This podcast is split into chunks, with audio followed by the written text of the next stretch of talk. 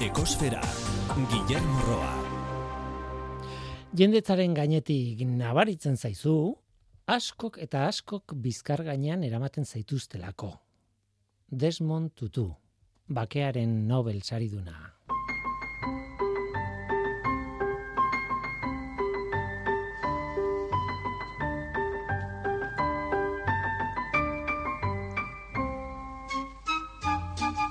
Kaixo denoi, ongiturri ekosferara, bustokeko rock jaialdia referente bat izan zen, niretzat bai, behintzat. Baina gare hartan dena zen ezberdina, noski, hori esan dezaket, edo zein urteetan, azken biodiru mendetan, edo, eta edo zein tokitan, ez? Bustok, mila bederatziun da irurogeita bederatzi, Bethel herrian New Yorkeko estatuan estatu batuetan noski. Jaialdi hippie bat izan zen oso intentsua. Hiru pertsona hil ziren bertan eta esaten da beste gutxi batzuk jaio zirela. Hala ere azken hori ez dakit bai estatu dagoen. Antolatzaileek 60 mila ikusle inguru espero zituzten eta milioi erdi bat joan omen zitzaien. Zenbakiak zehatzak izan ala ez, pentsa zer, zen, zer izan zen ura. Gara hartan dena zen ezberdina gaur ere jaialdi erraldoiak izan da ere eta intentsuak izan da ere kezkatzen hasia gaude zikintzen edo kutsatzen dugunaren gatik.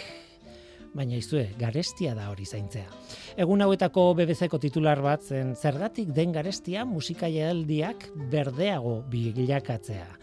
Erreportajean diote borlako jaialdi batek elektrizitate asko behar duela.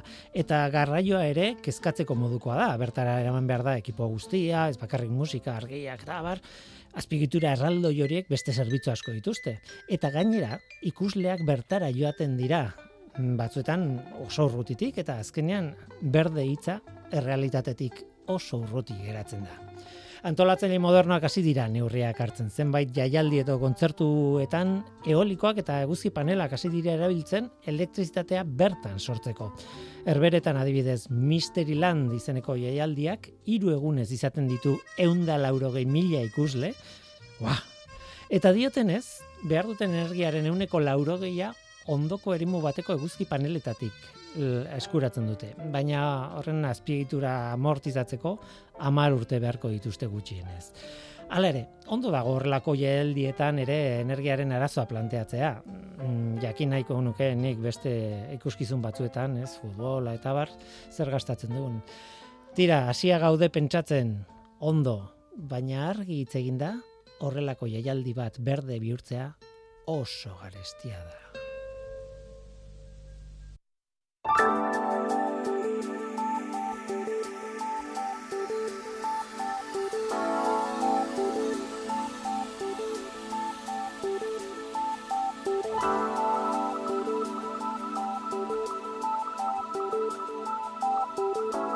Ikus dezagun zein den atmosferako CO2 kontzentrazioa, igandeko datua da, otxailaren amaikakoa.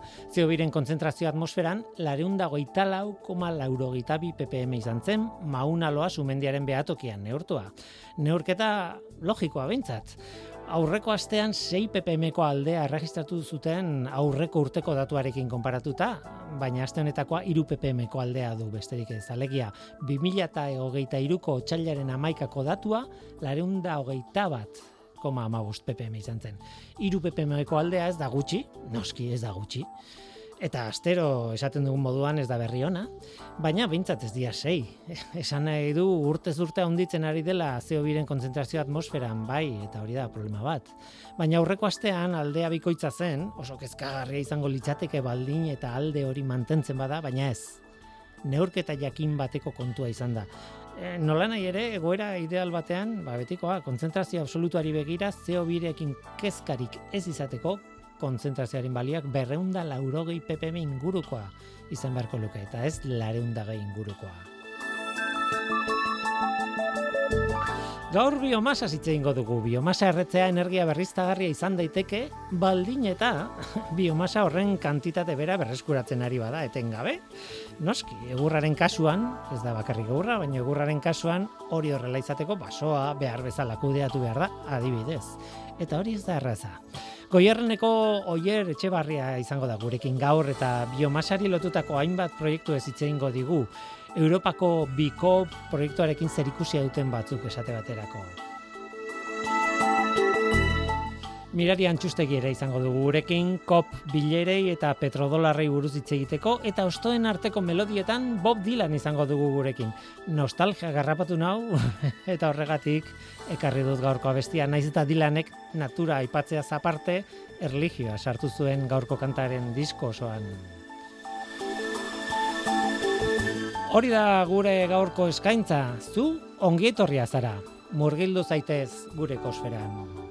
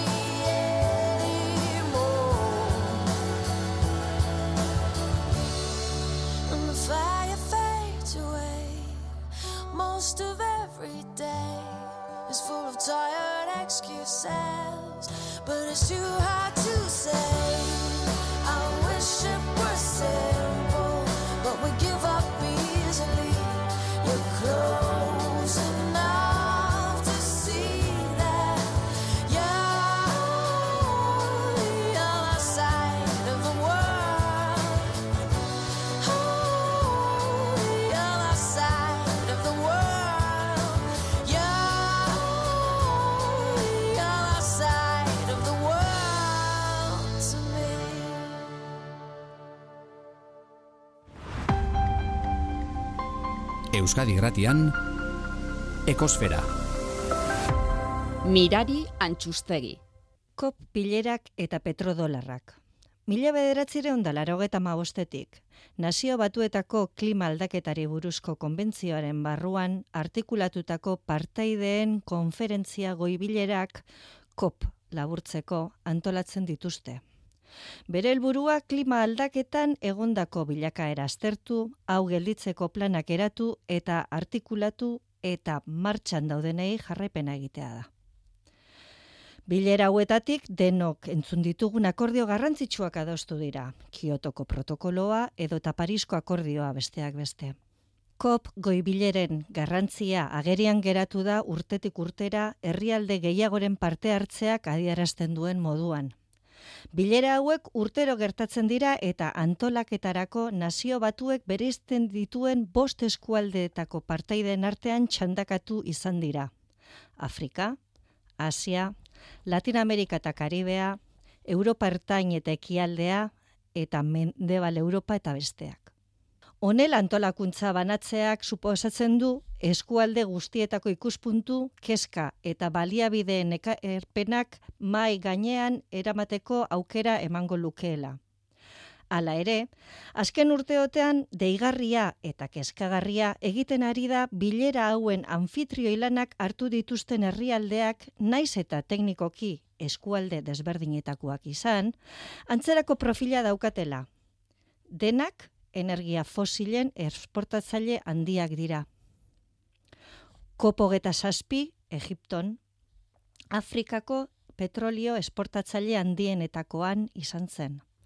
Kop hogeta sortzi, Arabiar emirerri batuetan, non bere barne produktu gordinaren laurdena eta bere gobernuaren ekarpenen euneko irurogeia petrolio salmentatik dator eta kop hogeta bederatziaren antolaketa Azerbaianen esku geratu da.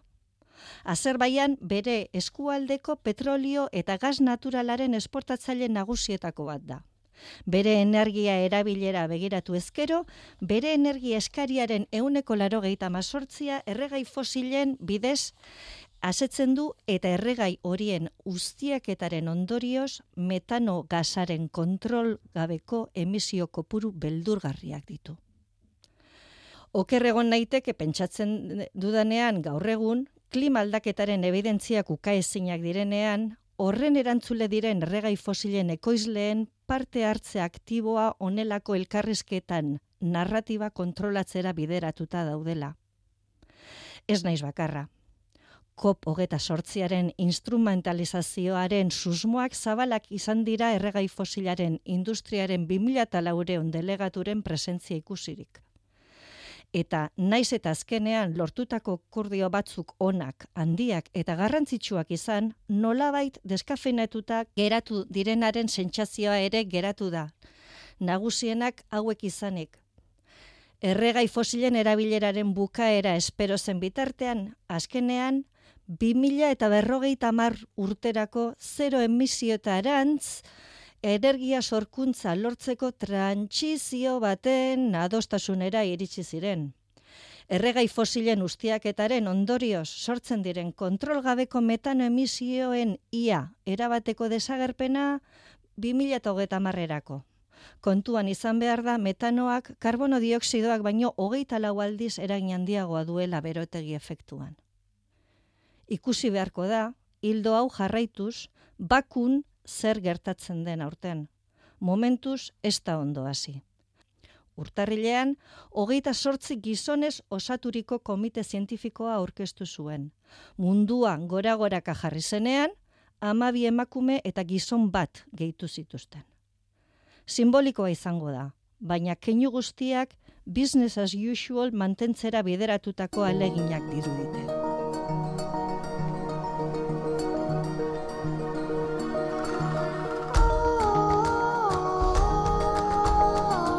Behar bada besti honek ez luke hemen egon behar, atal honetan egon behar, eh? badakit, baina mm, badakizue, nostalgiak eragin egiten dit, eta eta horregatik daude hemen.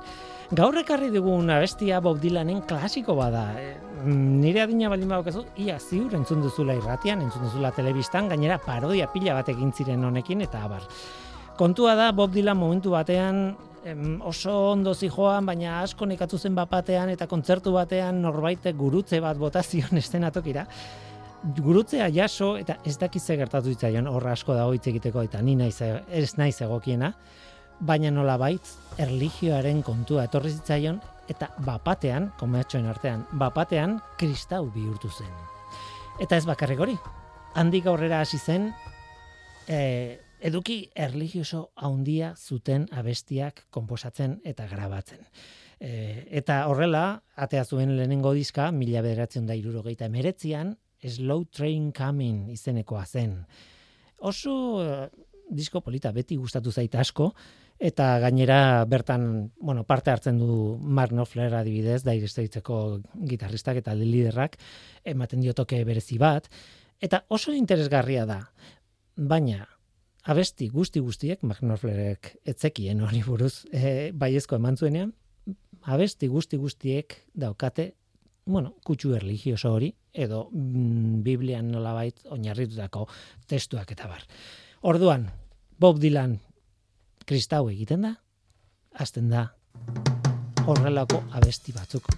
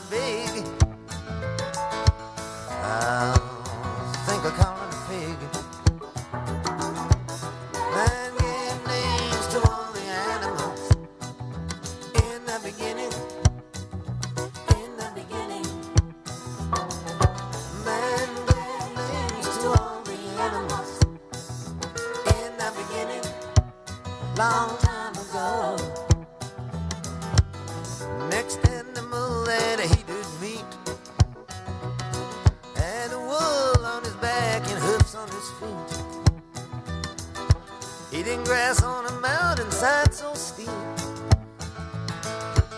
Oh, I think I call it a sheep.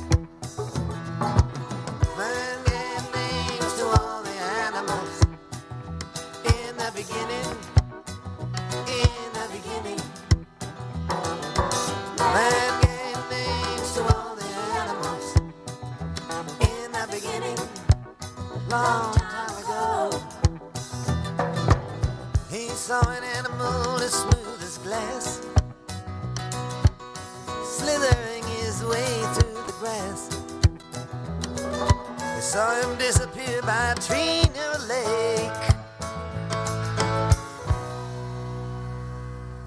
Tira, abesti ezaguna, ez? Genesis liburuan inspiratutan, nolabait gizakiak animali guztiei ematen die izena, adanek egia esan. Eta horren kontura, ba, aipatzen du hartza, aipatzen du beia, aipatzen du zezena, aipatzen du txarria, ardia, eta bukaeran, aipatu, aipatu ez du aipatzen, baina hor usten du, irago dokitzen du, sugea dagoela, ez? E, tira, ematen du mentzako abesti bat, eta hain zuzen ere, mm, kritikariek esan dute, Bob Dylanen kantarik txarrenetako bat zela. Nire etzait iruditzen, baina nire iritziak berdin du hemen dago ba, batez ere natura aipatzen duelako eta nola bait eh, omen alditxik edo gerturatu egiten da gure gure atal honen espiritu horri, ez? Zuzenekoetan gainera Bob Dylanek aldatzen zituen letrak, ba batean ez zuen txarria esaten, esaten zuen animalia oso ondia, ez da oso ondia eta ez da oso txikia, ez dakiz zer, eta gero aldatzen zuen txarria izan beharrean beste bat botatzen zuen jirafa edo zebra edo auskalo. Eta, eta orduan e, oso joko handia ematen zion zuzenekotan. E, Europan abesti honek sekulako arrakasta izan zuen. Estatu batuetan ez nago hain ziur horretaz, baina Europan bai. Eta nire kasura etorrita behintzat, esan behar dut baietz. Nik gogoratzen dudala ni txikia nintzen, baina gogoratzen duela abesti hau irratietan noiz hasi ginen entzuten eta horregatik ekarri nahi izan dut. Baina gu aur, guazen aurrera biomasari buruz hitz egin behar du. Ekosfera, Euskadi Gratian.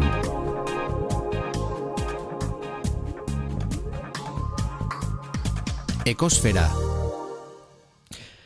Oier Etxebarria Gutierrez, kaixo, ongitorri. Kaixo. E, biomasa, hasieran aipatu dut ez, e, olako lotura bat egiten dudala nik e, automatikoki buruan, eta behar bada jende gehiago hori gertatzen zaio. Biomasa, berdin, energia berriztagarria, biomasa erretzea, berdin, energia berriztagarria ez du zertan. Noski, nik egur puska bat erretzen badut mm, zu bat egiteko, erretzen nahi naiz biomasa, eta hori ez da berriztagarria ez badut zuaitz bat lantzen eta azten modu jasangarri baten. Modu jasangarri baten, ba egur gehiago izateko gero, claro. Orduan eh, hor badago puntu bat. E, utzi da gauza txiki bat esaten eta komentatu nahi nuen. Lagun min bat dakat New Yorken momentu honetan. Eta New York badu mm, berezitasun bat. Turista moduan joaten zarenean oso deigarra izaten da kaletatik joaten zarela Manhattanen egualde horretan eta kal... eta daude hola plastikozko tximenea batzuk bezala eta ateatzen da kea edo lurruna edo ez dakigu oso ondo zer den baino kaletatik ematen du benetan pelikulatan ikusi ditugun tximenea hoiek eta kea sortzen duten efektu hoiek baino benetan gertatzen dela kalean eta pixka bat irakurrita irakurri nun 19. mendean asmatu zutela modu bat nolabait beroketa zentral moduko bat, baino Manhattan nen zati horren osoa harintzat jartzeko. Mm Wow. Horrek dituen problemakin bai, eh? Gara hartan ikatzakin ingo zan, distrizitin bat. Mm, gaur eguneko distrizitin bat, e, baina indala isa berreun urte. Baina, arregarri, bueno, e, igual zuretzat ez, zu bertan zaude e, horrelako proiektuetan gainera lanean eta, baina Manhattan batean, alikia momentu hartan ez dakit izango den munduko iririk handiena edo, kar ez da hiri osoa ere, baina, bueno, hala ere, instalazio erraldoi bada, e, horrek duen problema guztikin, e, ies egiten dio lagasak, ez dakit, baina nola bait, e, hori, beroketa e, eraikin guztietara eramateko ideiarekin. Bai, olako Europan asko dauze. Hemen ez dugu ezagutzen gutxi dauz, e, badabiltz proiektotxu batzuk urtetzen, donostian bertan badau bat, gazteizen bebai, e, zestagon bebai, badauz txikitxo batzuk, baina hiri osuak sistema zentralizau batekin, ez dauko segatik errekuntza leku bat bakarrik biharrik, edo berua sortzeko leku bat bakarrik biharrik, ez dauko zuzeatik erretzen sortu biharri berua bez, baina sistema zentralizauak, e, berez efizientienak horre dia, baldin eta bidian, ba, bero asko galtzen espaldin bada. oso, oso, oso, oso zabaldute dauen hiri baten igual, ez? Baina konzentratu da bizidan leku baten, oso, oso, efizientia da. Eta hemen gaude estudiontan, nik aurpegia arridura aurpegi batekin, da zu normal, normal, claro, ahora horlakoa badaude. Bai, bai. Lehen aipatzen zenidan gainera, adibidez, e, eta... Bai, herrialde komunistetan oso iku da, gaina kalien ikusten dira Jesukriston tubo ondixak, eta zan hau zer da, eta urberu erateko tubua dira. Eta erain korrek dira. e, nik zahar zahartzat ematen nuen, e, behintzat New Yorkeko hau, e, pentsa hor baldin badaude, ez dakizen bat hodi, e, emeritzi mendean sartuta, pentsatet noizan, behin mm, berrituko dituztela eta horrela, baina instalazioa bera jatorriz oso zaharra da, oso mm -hmm. merdu denetik hor. bueno, behar bada fantasiatzen nahi naiz, ez? Baina tira, tira, hori galdetu nahi nizun, noski, hau berriz ere azpimarratuko dut. Hau ez da berriztagarria, hau ez da jasangarria, honek ez da gazter ikusirik gaur kontatuko dugunarekin, baina instalazioa bera, niretzat harrigarria da, zuretzat bueno, tira, biomasa. biomasa da azken batean, normalean, bueno, biomasa izan daiteke edozen bizi dunen masa erretzen duzula, baina normalean landare buruz gara, hmm. egorra, zerealak, e, jaten ez dugun guztia. Zabor organikoa bebai, e, araztegitan sortzen dian lodua bebai, baina, mm, hola, mm, kantidadetan nik esango neuke, ez da ataratzen hainbeste, baina atara leike e, basuetatik. e, norberak hartuko du, gertu daukan landare iturri e, ondienetetik, nola bait, ez? Bai, e, gari, gari e, lastua be, biomasa da, eta eta zela da, Nafarro egoaldian dauen e, zikloko minoko baten, e, erretzen da lasto mordo bat, adibidez. Claro, claro. claro nolabait zuek e, goienarren beti esan izan duzue e, kasu honetan eta hori biomasa erretzea badibidez komunitate osoak berotzeko eta horren leia handiena gas naturala bera dela hmm. leku guztietara iritsi delako ja instalatuta dugulako hori ere bai hmm. e, horretaz naiz arritzen baina baina hor da hori ere eta eta oso zaila dela olako proiektu bat aurrera ematea, ordezkatzea, bueno, behar bada ez da oso zaila baizik eta mentalki oso barneratuta daukagu gasa erre behar dugula, ez hori da problema bat. Bai, eta gaza hain merkia da oraindik aurreko neguan ba igual esain beste, baina gaur egun berriz da merkia, orduan e, kontu egiten duguenean eta numerotan jartzen duguenean, e, gas naturalan kontra kompetitzia sistema berri garesti eta biomasako batekin ez da izaten eh, hain erreza justifikatzia inbertsinua. Eta ekonomia kontu da bakarrik, edo baitare psikologikoki eh, kont, eh, kontsumitailearen pentsali, pentsamoldea edo aldatu behar zuela nola baita. Bueno, gaza, e, berotegi, oza, gaz natural erretziak CO2 sortzen dau. Eta CO2 hori, gainera, e, erragai fosil batetik datorren bada, orduen, ez da jasangarrixa. Hori apurka apurka gutxitzen joan behar da, eta mundu denak esaten da, lehenengo petroleak enduko da, eta gero gazak enduko da, lehenago berandu hau, desagertu da. Eta gaz horrekin, bero beharrei erantzuten dotzauen gaz, gaz hori, ordezkatu inbiarko da, apurka apurka. Zerekin, bueno, e, elektrifikatzia, elektrifikatzia aukera bada, baina elektrifikatu leike guzti hori, e, biomasa galdarak, biomasa berokun, biomasarekin berokuntza B, guk uste dugu, e, aukera badala, baldin eta biomasa hori modu jasangarri baten ataratzen baldin bada ataratzen den lekutik. Claro. Eta gertutik. Mm-hmm. Orain, bueno, martxan dituzuen proiektuaz hitz egingo dugu, proiektu ez hitz egingo dugu, eta, eta bikop ideiaren inguruan ere hitz egingo dugu, baina e, nolabait e, beti kokatzen dut zuen alegin hauek komunitatea biomasan, begrogailuak biomasan oinarritzeko proiektu hauek e, toki txikietan, herri txikietan, e, behar bada, etorkizun batean, hirietara salto ere beharko dugu, ez? Baina oraingoz ematen du olako tokietan eta probatzen ari zaretela, ez? Bai, bueno, guk e, herri txiki txikitxo batetik jaso gauen aukera azterketa bat itxeko, aberazturin, gazteizeko kontzejo txiki baten, hane e, basua daukie, e, basua basotik suertieka suertiekin araban suerti daukie e, egurra ataratzeko aukera eukien eta e, etxe bakoitzak bere berokuntza sistema eukan. Eta esan egin, bueno, segatik ez dugu eredu komunitore batetik, e, berosare bat, eta berosare hori gure basuetatik atatzen den biomasakin elikatu. Edo gure e, gari zoruetatik atatzen den lastuekin elikatu. Ze azkenien bi galdara jartzeko e, proposamena gauen. Eta, bueno, ba, mm, numeroa nahiko potolo kurtetzen dira, erritxarrak ez dien beste, baina diru laguntza, e, diru laguntza batera aurkeztu zian, diru laguntza hori urtetzen baldin bada, ba, proiektu hori egin da. E, baina olako proiektuak e, egin izan dira beste harritxo batzutan, zabandon adibidez, beste arabako beste harritxo baten, Mhm. edo hirietako auzuetan Gazteizen, Sestaon, Donostian badauz ereduak, biomasako galdarakin, peletakin normalien, e, ba, bero beharrak asetzeko. Pelet hitza esan duzula, eta eh, apuntatuta neukan hemen pelet, eta azken bola honetan pelet hori, ale hori, e, e, erderaz granza ditzen den hori, ez? E, e, erabili, entzun dugu mila aldiz, e, isuri honengatik, e, ez dakazter ikusirik, e, biomasaren peletekin, niri lehenengo aldiz, behi da, nik kimika ikasi dudala, eta gaina polimeroen kimika ikasi dut, bueno, pixka bat, eta e, ala ere, pelet hitzak eramaten nau biomasara. Baina, bueno, Hainbeste garestitudan biomasa hortara.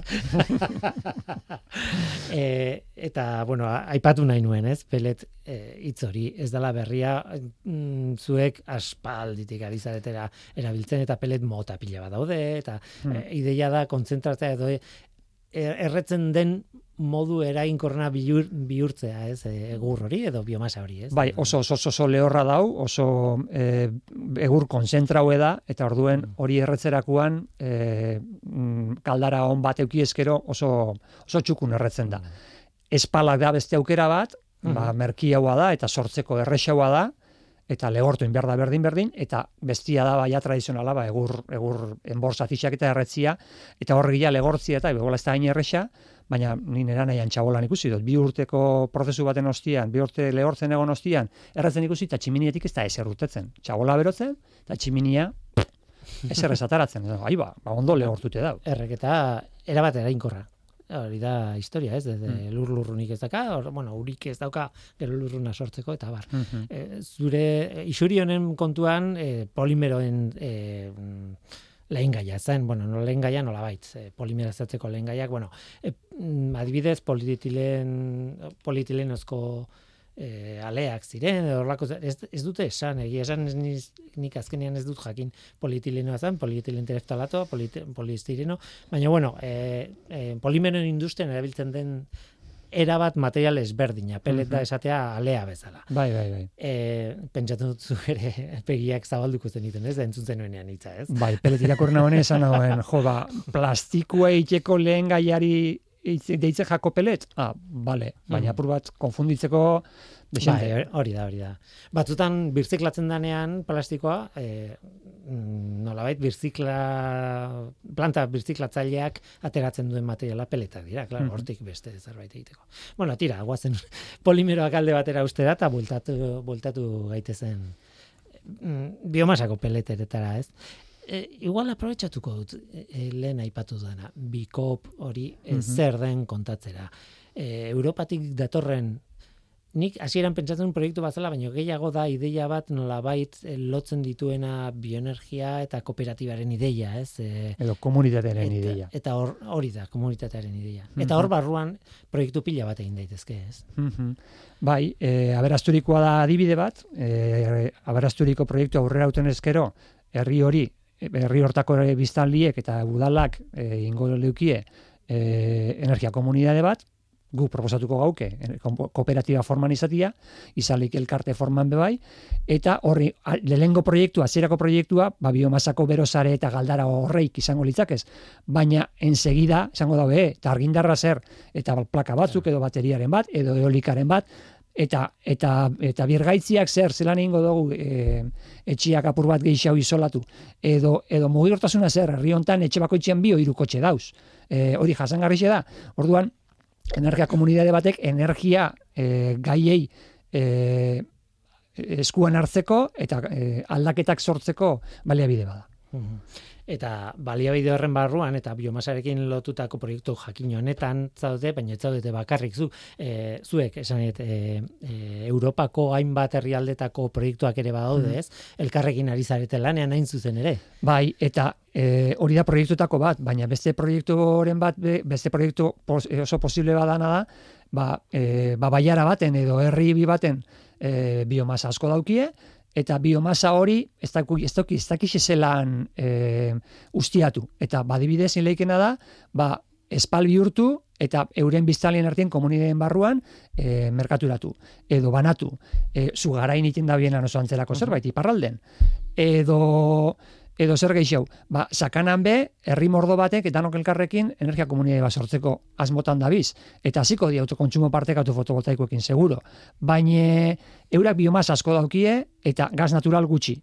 Eta gaz naturala ez beste erregai batzukin, berotzen dago euren etxiak. Batzuk biomasakin, baina beste atzo askok gasoleuakin. Ordu, edo propanuakin. Eta horri aurreiteko biomasa erabiltzia oso, oso oso egokixe da. Bai, gainera, e, iturri bat izateak ez du esan nahi beste iturri bat ez duzu kombinatuko eta e, igual biak berrizegarriak izan da, mm ba, mundiala, ez? E, burra etortzen zait eta hori komentatu nizun telefonoz horixako adibidea, ez? Mm Horixakin e, alkatearekin kasu sekulako harremana eta ezagutzen duzu hango proiektua han badago biomasa, baina badago ere e, guzki panel pila bat. Mm oso txikia da. Horixa okerrez banago. Bai, horrelako zerbait, ez? Gipuzkoako herri txikiena edo horrelako zerbait da, ez? Eta eta funtzionatzen ari da beintzat eraikin publiko guztietan eta naita nahi sartzen dira pribatuak, ez inguruan, ez? Bai, eta berosare biomasarekin e, izango dan e, proiektu bat diru laguntzetara aurkeztu dabe eta urtetzen baldin bada, berosare bat ingo dabe orexarako euren bero beharrak asetzeko. Ura berua eta kalefazioa. Kon, eh, eskatu behar nizun kontatzeko zer dan berosare bat, baina azkenean da, bueno, el, nik lehen eh, New Yorkekin aipatu dudan ideia bera da, ondo egina modernoa eta batez ere iturri berrizta herritatik abiatuta, baina zer da berosare bat berez? Berosare bada, e, nunbaiten edo leku baten baino gehixautan modu zentralizau baten beroa sortu, ura berotu, eta ur bero hori, ba, iruro, depende ze motatako sari edan, baina iruro, iruro, eta mar gradutan edo, etxi eta eraman, eta etxe bakoitzian e, interkambiadore badau, eta etxe barruan dauen ura berotu itxenda, e, ba, berroi gradura, berroi eta mar gradura, iruroi gradura, kanpoti datorren arabera. Eta itxenda dauena da, ba, bero, bero, bero e, zentral, edo bero uh zentralizau batek, etxe bakoitza berotu, baina etxe bakoitzian ez errebarik. E, alegia, e, berotzen duzun, zentral modu zentralizatuan berotzen duzun nur hori ez da etxeetan sartzen. Baizik eta interkambiadore hori erabiltzen duzu nola bait. E, Energia transferitzeko. Uh Beraz, e, ez da, odi bat besterik gabe, baina ez da ere oso instalazio komplikatua esan. Et, erabildezakezu, alegia, hori da galdera, erabildezakezu jadanik daukazun gaz naturalintzako zeneukan instalazioa bera, mm. hau e, baliatzeko, nola bait? Bai, bai, bai, galdara batek egiten dauena, e, interkambiadore horrek egiten dau, eta, eta listo. E, bai, hori da. Horrek, hainbat problema tekniko ekartzen, ekartzen ditu, behar bada ez oso komplikatua. Eta baina... kalia jaso behar dia. Ze, tubuak normalien lurraz pixan doiaz. Eta hori da gara kalia jaso behar diela, tuboa sartu behar diela, tubo oso onak sartu behar dira, ondo isolatu joateko, eta proiektua garestitzen dira horregatik, lurra jaso, kalia jaso behar dialako. Mm. Gero esaten zenuten, entzun du, e, ba oso herri dispertsoa da, oso zabalduta dagoenean, ba hor problema daude, osea, zenbat da konzentratuagoa egon etxe guztiak noski erresagoa iritsi ba, noski, bai bestela behar bada planteatu behar dira instalazio bat, e, zentral, postu zentralizatu bat baino gehiago izatea, ez? Beroketa zentralizatu bat. Ez? Bai, bidian asko galtzen baldin bada temperatura, ba, bidian jarri behar dira, e, ba, edo akumuladoriak, edo beste bero, sorgailuak, bai. Hmm. Eta hor neurtzen dana da, hor, e, horren efizientzia, berosarien efizientzia, da, zenbat bero behar da zenbat, e, zenbateko eremuan eta zenbat tubok, zenbat tubo metro behar dia lekuetara heltzeko. Orduan, zenbat eta tubo metro gutxio behar izan eta zenbat eta bero konzentrazio ondixo bai izan, gauzak hobetuteten dia. Eta hor dauz, hor dauz balantziak. Pentsatzen gainera, kasu batzutan Claro, orain nahi zeate olako gauza puntual, e, proiektu puntual batzuekin, e, hori zabalduko balitz eta oso ohikoa egingo balitz, kasuan kasu, instalazio hori egiteko, kaleko instalazio hori egiteko hor problemak egongo lirateke, ez? E, esan nahi dut hori da gainditu behar dian apiskanaka, ez? Pentsatze dut, ez? Bai, beste herri bat ezautzen dut araban, berosari egin daukie, ja tubuek kalietan sartute dauz, eta zai dauz, aber kalderako proiektu aurrera eta noiz atara. Garestixen egin daukie. Claro. Garestixena, eta zailena behar bada, ez? Bai. Tira, e, aipatu dut e, Europakin da okazuela kolaborazioa eta hainbat tokitan e, ari direla zuekin batera lan egiten, bakoitzak tokian tokiko ezaugarriekin, ez? Eta mm. lehen aipatzen zen. E, Graziz zen e, itzaldi batean edo zuek ematen zenuten itzaldi batean kontatzen zenuten Polonian adibidez, ari zinetela lanean honekin, mm. eta Polonian ez dutela maite komunitate hitza. Ez, kooperatiba hitza herrialde batzutan e, satanaz aipatzia besteku da. E, komunismoa korritzi zauen erentzia txar bat, eta bai, e, seguro oso lanian iteko gai diala, baina kooperatiba hitzak e, atzera botaten ditu. Eta behar bada ez da hitz kontu bat besterik ez. Esan nahi dute ideia mundiala iruditzen zait eta hmm. funtzionatzen baldin badu ondo eta instalatzen bada eta bar. Hmm. E, e, nola ditzen dioz, hori da problema bakarra, ez? Bai, herrialde horreitan kontu da bai. Mhm. Polonian ezaugarriak pentsatzen dut izango direla, bueno, herri hotz bat da izango da, oso laua da. Polonia da cereal mm. asko izango du pentsatzen baina baso asko ere bai ez? Eta ikatza eta ikatza kristana claro. Ordun leiak leiak idea bertan ez? Atea iriki eta bertan dago ez? Bai. Baita bikopeko proiektuekin ikasi duen beste gozetako bat izan da e, ba herri edo eremu edo baiara bateko bero biarrak apur bat ondo aztertzeko gaitasuna jaso dugu, eta baiara hortan dauzen biomasa baliabidien neurketa somero batzuk, aurre, aurre neurketa batzuk itxeko gaitasuna be badauko, orduan e, adibidez mendialdean Nafarroan, egin jogu anaiko azterketa polit bat, enkarguz, eta egin joguena da, ze bero behar daukotzue, ze bero baliabide daukotzue, ze teknologizio daukotzue, eta ze bilbide, egin beharko zeukie, eredu jasangarri batera joateko. Eta olako gauzak itxeko e, beharrak, nik ustot, leku bat baino geixotan urtengo diela, mendialdean urtendan bezala, eta hasi gara deialdi eh, eskaera jasotzen olako azterketa geixo egiteko. Mhm. Ez da simple izango, eh? E... Bueno, berokuntza ez da gauza komplikau bat. Eta etxe batek zenbat, zenbat energia behar dagoen berotzeko jakitia e, laudatukin atara leizke olako, olako informazioak. Eta informazio horrekin gero gurutzatu, bueno, batu behar, e, behar danak, ba, nukleo baten dauzenak, edo baiara baten dauzenak, edo herri desberdinetan dauzenak, eta gero hor daukien basuen e, e, ustiak eta jasangarri batekin, ze atara leiken be, ba, gurutzatu bidatu horre da, zon. Ba, bero, gust, bero behar guzti honek igualez, baina birgaitze hau tau tau tau inda, eta bero sare hau tau tau inda, edo bero e, bierrak e, biomasa honekin inda, e, hola nileike gauzak. Eta holako nik uste dut ibilbide politiak urtengo diala. Uh Idea mundiala iruditzen zaita egia esan, eh? eta etorkizunera begira gainera beharrezkoa, zerbait inberko da, ez? E, dena den, orain hartzen zaigu, etengabe e, programa honetan hitz egiten dudanean norbaitekin beti ater, bueno, ba, kaso guztietan ez, baina basoa versus plantazioa, zer dan bata, zer dan bestea, ez? Kaleko ontzat, basoa da zuaitz multo bat. Besterik gabe, ez? Baina ez, e, kontua, nik gogoratzen dut behin, e, ba, erdi txantxetan e, galdetu niola norbaiti biologoren bati ez antena noski, baina edo bai, ez dakit. E, zenbat zuaitz behar dira e, multo bati baso deitzeko eta esaten zian, kontua ez da hori. Kontua, kontua da baso bat ez dala zuaitzen landaketa bat. Mhm. Eta, karo, hor, e, e, azpimarratu behar da baso eta landaketaren arteko diferentzia hori eta klabea dala hori, ez? Bai, nik uste hor, e, badabiltzela e, maigaineratzen proiektu desberdinak, e, ezagutzen gabiltzela aukera desberdinak, tantai bezalako e, gitasmuak e, gero eta ezaguna badia, nun e, baso jabiek, euren basuak e, komunian jartzen da bezen, kudeak eta jasangarri baten bitartez, apurka-apurka bertako baso jasangarri e, bihurtzeko, e, bueno, badauz gauzak iten hor, e, nik uste nahiko interesgarriak. Eta e, klabia, nik izango neuke, e, landaketa bat edo mm, basua estan zuaitz multzo bat eta basuan artien izaten dela e, ikusten dugu nian matarraza bat zen duzu, hau etzan baso bat. Uh baso bezala ez talako ustiatu. Eta matarrazak dira e, oso itute gauz, ba, ba, ba, zuaitzak landatu eta handik hogeta mar, hogeta bost, hogeta mar, hogeta mar urtera, ba, depende ze zuaiz dan, ba, matarra zaitera, eta hor e, ez da egon basua sortzeko denboraik basuak denbora, nik uste denbora geixo bihar dauela, eta beste mota bateko landaketak bihar dia bai. Niri buratzen zaita, zaidana da, tradizionalki, azkeneko bi mendetan behintzat e, izan duguna izan da orain kontatu duzuna, ez? Mm. Eta ez ditugu basoak izan, landaketak izan ditugu eta batez ere paperaren industriaren gatik, hasieran eta bueno, egurra ere behar da eta ba, nahizuna. Eh, klar, hori kudeatzea em, gai lehen gai industrial bat balitz bezala badakigu egiten, badakigu noiz den ekonomikoki bideragarria da noiz ez, e, gutxi gara bera badakigu.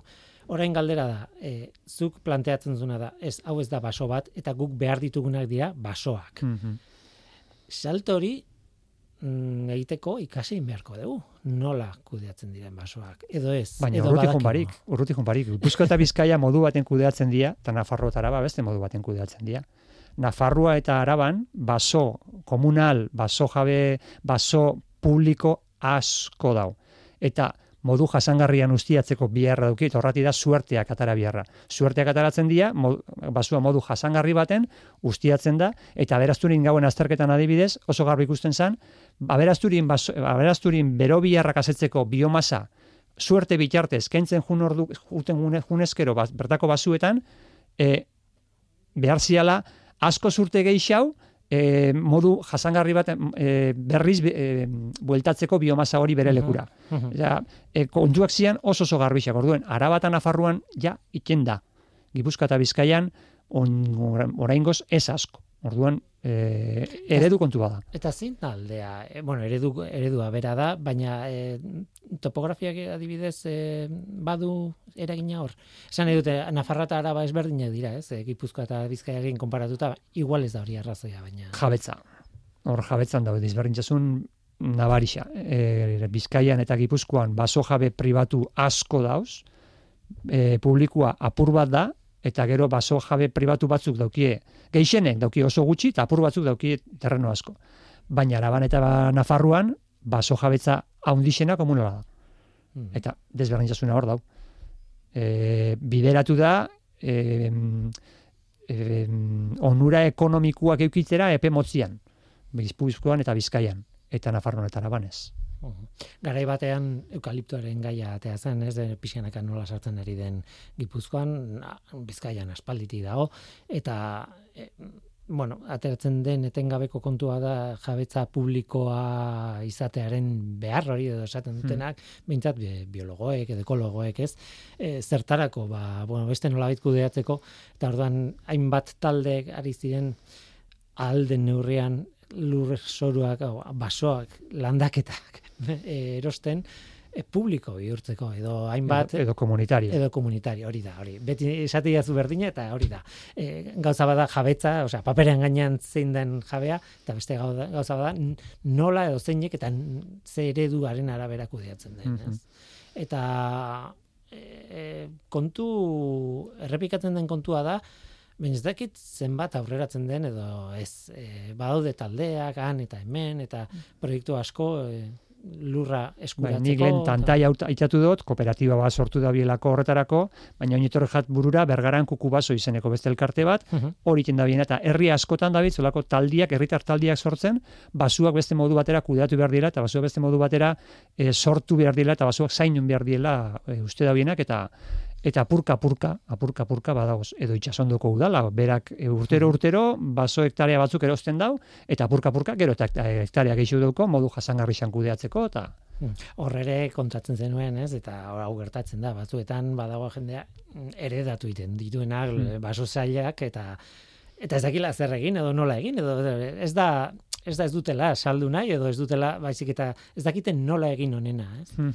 bai. E, ze Eta- transmititu hartzaile haiei. Ba, nik esango nuke herri hortan dauen elkarten bat egon eskero kukubazo bezalakoa edo e, tantai bezalako kooperatiba batera batzeko e, aukera ederra daukiela. Mm. Interesantea da. Interesantea da, ze dena lotuta dago, hasi gara biomasarekin, e, eta bukatu dugu basoetan, e, baina dena lotuta dago, eta hain zuzen ere, nik gainera guatzen naiz, e, de telefono deia egin genuenean, nik biomasa neukan buruan, zuk segituan saltatu denuen basora, eta basoaren kudeaketare nolabait azpimarra bat egin zenion, hau neta zitzein behar da, ze hau da importantea, ez? Oso oso oso lotuta daude bigaiak. Bai, e, gaur egun hemen erretzen da biomasa asko peleta da, eta e, akaso dator Poloniatik edo Italiatik, eta hori horrek ez dauka zentzurik. Hemen biomasa modu jasangarri baten atara leike, eta biomasa hori bertan kudeatu gero beharrak azeltzeko. Baina e, eredu ekonomikua, eredu e, jabetza eredua e, gauza asko dauz aldatzeko. Hmm. Lortuko da. Espero baietz.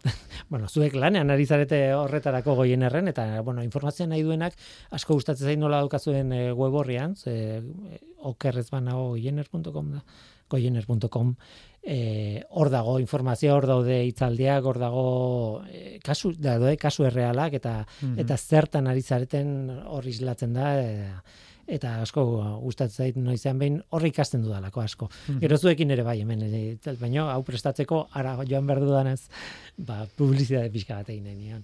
Oiener.com ba oier etxebarria gutierrez hemen utziko dugu. E, biomasari buruzko gai hau e, amaigabea bada baina joango gara hitz egiten nani buruz. Esan nahi dute, bultatu nahi dizunean, mm. zu, zure lankideak, edo dena batera, Eh, kabitzen garen arten hemen sartuko gara. Da mi eskar. Oier ba esarka dondi bat. Gardin.